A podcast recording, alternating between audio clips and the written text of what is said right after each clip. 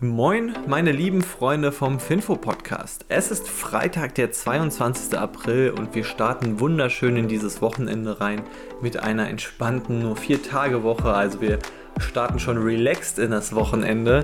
Da kann das ja nur gut kommen.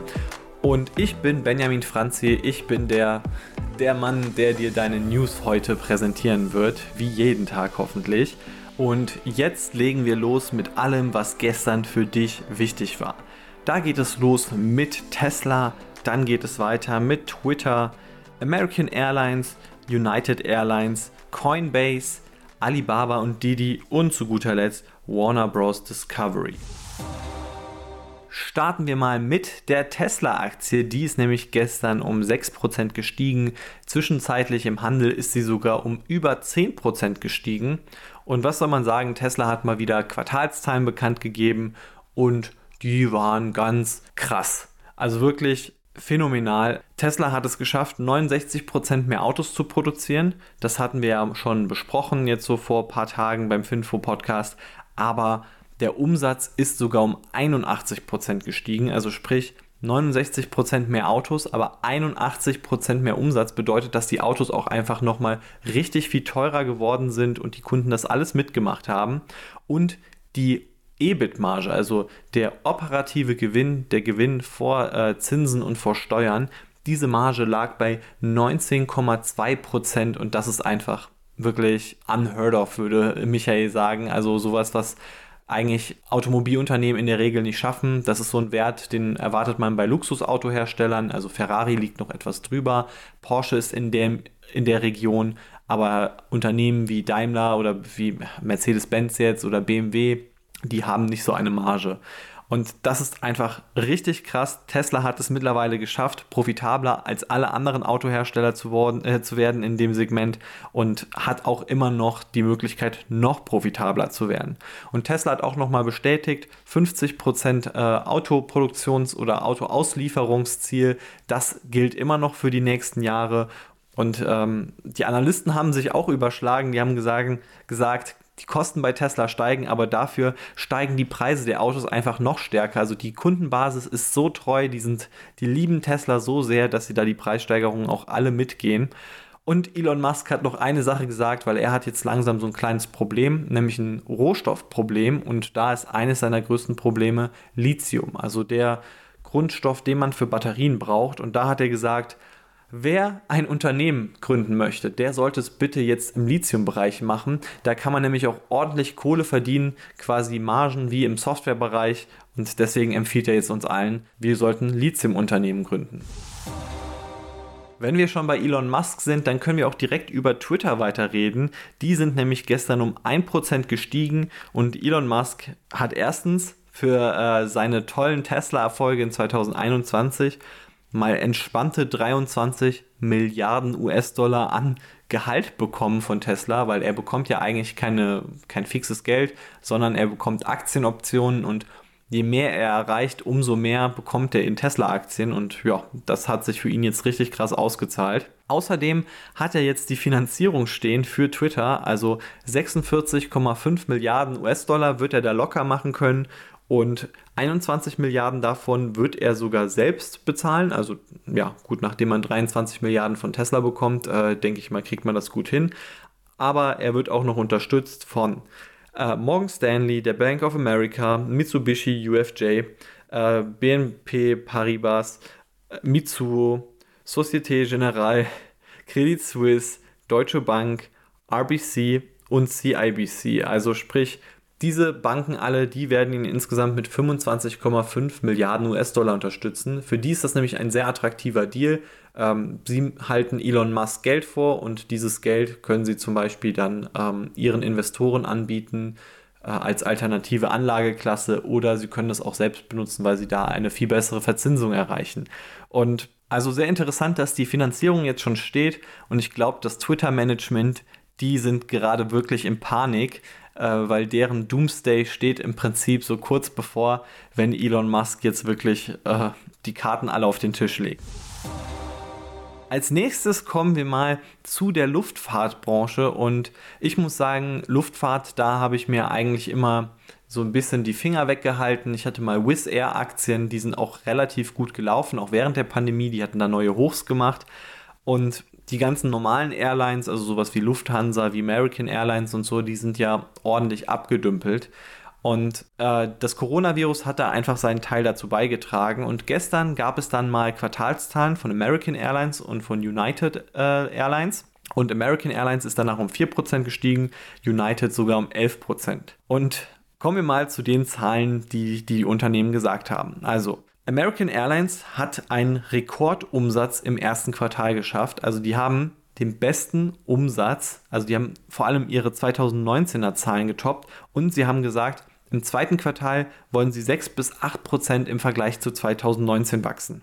American Airlines spricht von so einer Full Recovery, also einer kompletten Erholung und sie sagen auch sogar, dass die äh, Buchungen durch Unternehmen, also für diese ganzen Geschäftsreisen, dass die auch auf einem Hoch sind.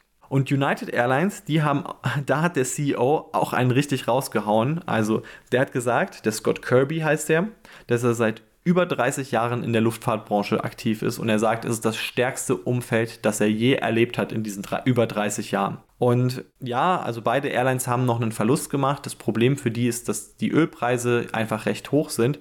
Aber die haben jetzt gesagt, also United hat jetzt gesagt, dass sie Gewinne machen wollen im zweiten Quartal, trotz der steigenden Ölpreise und dass sie sogar aktuell 17% mehr Umsatz pro Sitzmeile machen als früher. Also das ist das beste Wachstum der ganzen Unternehmensgeschichte und ich meine, Airlines gibt es schon etwas länger. Also unglaublich krasse Erholung. Mittlerweile hat sogar die Airlines erwischt. Corona ist einfach ausradiert praktisch in den, an der Börse und äh, selbst die Airlines können wieder wachsen. Aber man sollte jetzt trotzdem nicht denken, okay, wenn es United so gut geht, die sind ja aktuell super günstig, weil sie ja nicht an ihrem Hoch sind. Bitte vergiss eine Sache nicht, United und auch alle anderen Airlines, die mussten sich erstens mit Schulden vollpumpen während der Corona-Krise und zweitens mussten sie neue Aktien ausgeben, um irgendwie ihr Unternehmen einfach zu finanzieren, um nicht zu sterben. Und deshalb sind die, Aktien jetzt einfach nicht auf einem Hoch, sondern sind sogar eher an einem Tief denn der Kuchen teilt sich jetzt auf mehr Aktionäre auf und das bedeutet, zwar der Kuchen ist etwas größer geworden, aber wenn, mehr, wenn der in mehr Stücke geschnitten wird, dann kann es trotzdem sein, dass für dich am Ende weniger Kuchen übrig bleibt. Übrigens, dieser Podcast hier wird dir präsentiert von Scalable Capital, einem geilen, modernen Neo-Broker aus Deutschland, wo du für nur 99 Cent Aktien handeln kannst. Ich selber bin hier auch schon Opfer und tue das. Äh, ich benutze gerne die Sparpläne, weil die sind einfach ge komplett gebührenfrei. Also da spart man sich sogar diese 99 Cent. Und wenn du uns unterstützen möchtest und wenn du sagst, boah, Mann, ey, ich zahle bei meinem Broker noch vielleicht 10 Euro oder 50 Euro, es gibt ja wirklich Broker, wo es das noch gibt, dann kannst du natürlich auch ein Scalable Depot eröffnen. Wir erlauben dir das und das geht über unseren Link www.scalable.capital-finfo. In, äh, in der Folgenbeschreibung findest du den Link ansonsten auch nochmal. Und damit würdest du uns vor allem unterstützen, dass wir diese Arbeit weiterhin für dich kostenlos präsentieren können. Also wäre ziemlich nice, wenn du das vielleicht machen würdest. Damit kommen wir mal zu Coinbase und die haben bekannt gegeben, dass sie die Nummer 1 Kryptobörse der Türkei aufkaufen wollen. Die heißt BTC Turk, also Bitcoin Turk quasi. Und das hat den Coinbase-Aktionären gar nicht gefallen. Nämlich Coinbase ist danach um 7,5% gefallen. Und der Grund liegt wahrscheinlich darin, dass der Preis einfach sehr hoch ist. Nämlich BTC Turk kostet 3,2 Milliarden US-Dollar Coinbase ist profitabel, Coinbase kann sich das auch leisten, bezahlt das so aus einem Mix aus Cash und eigenen Aktien. Aber ja, wie das so oft ist, entspricht das ja einer Kapitalerhöhung. Der Kuchen wird zwar jetzt größer, weil BTC Turk zu Coinbase kommt, dafür teilt sich der Kuchen auf mehr Stücke auf. Also selbes Spiel wie jetzt eben bei den ganzen Airlines und das feiern die Aktionäre einfach nicht. Kannst du dich noch daran erinnern, als die chinesischen Aktien dieses Jahr irgendwie so 20% alle irgendwie gestiegen sind? Ich schon fast gar nicht mehr, weil chinesische Aktien kennen irgendwie nur eine Richtung und die ist leider nach unten. Alibaba ist gestern um 4% gefallen, Didi zum Beispiel, also vor allem Didi um 8%. Und das liegt daran, dass jetzt rausgekommen ist, dass Chinas Behörde für Cybersecurity die wollte Didi bestrafen dafür, dass sie einfach den Börsengang in New York gemacht haben. Also die sind ja in New York an die Börse gegangen und dafür wollte diese Behörde die bestrafen. Aber Beamte aus Peking, die haben dann gesagt, nee, das machen wir nicht. Man könnte jetzt denken, wow, was für geile Ehrenleute, was ähm, die einfach sagen, okay, wir lassen die Strafe doch fallen.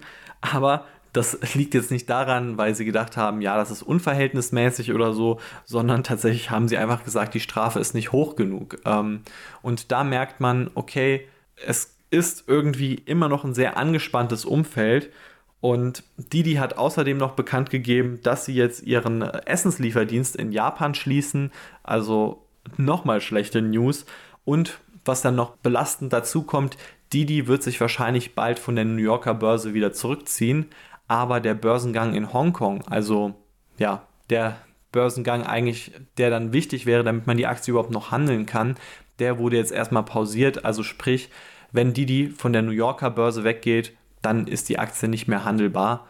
Äh, und das könnte eventuell auch sogar passieren, dass sie dauerhaft nicht mehr handelbar ist. Und deshalb wäre meine persönliche Einschätzung, wenn ich Didi-Aktionär wäre, dass ich tatsächlich meine Aktien komplett verkaufen würde, weil für mich ist das ein No-Go, dass meine Aktien plötzlich unhandelbar werden. Das ist nicht der Sinn und Zweck für mich bei Aktien.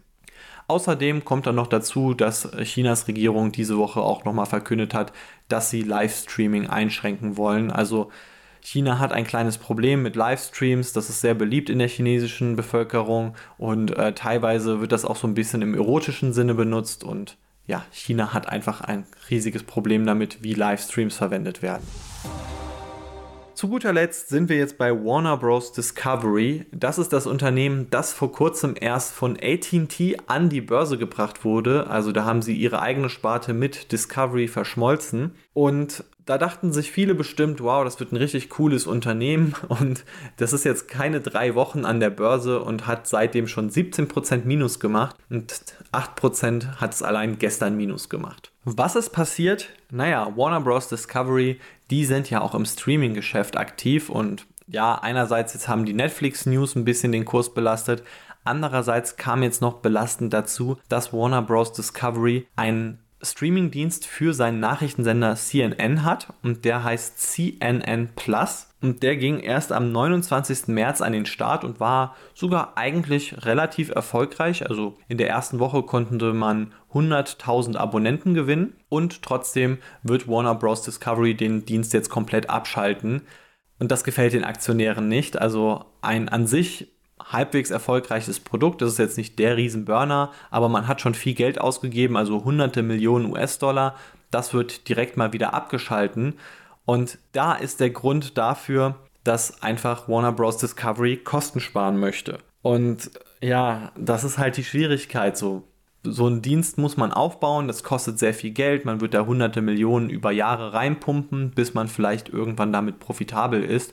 Und äh, Warner Bros. sieht hier nicht so das Potenzial und sagt dann lieber, okay, wir sparen uns das Geld und überlassen Fox News das Feld, weil die haben einen vergleichbaren Dienst, äh, der auch 6 US-Dollar pro Monat kostet. Also die waren da in derselben Kategorie, wobei CNN da wahrscheinlich vom, von der Qualität etwas besser ist. Zumindest mal, was so die Qualität der Nachrichten angeht. Die Aktionäre sind jedenfalls nicht so begeistert und da muss man schauen, wie Warner Bros. Discovery da so ein bisschen den Turnaround hinbekommt. Das war es jetzt auch schon wieder mit dem Finfo-Podcast für diese Woche. Wir hören uns erst am Montag wieder. Ich hoffe, dass äh, trotzdem du das Wochenende natürlich auch gut ohne Finfo überstehst. Und wenn du uns eine Freude machen möchtest, dann folg gerne dem Podcast, bewerte uns gerne in deiner App und wir sind dann wieder am Montag am Start. Mach's gut, ciao.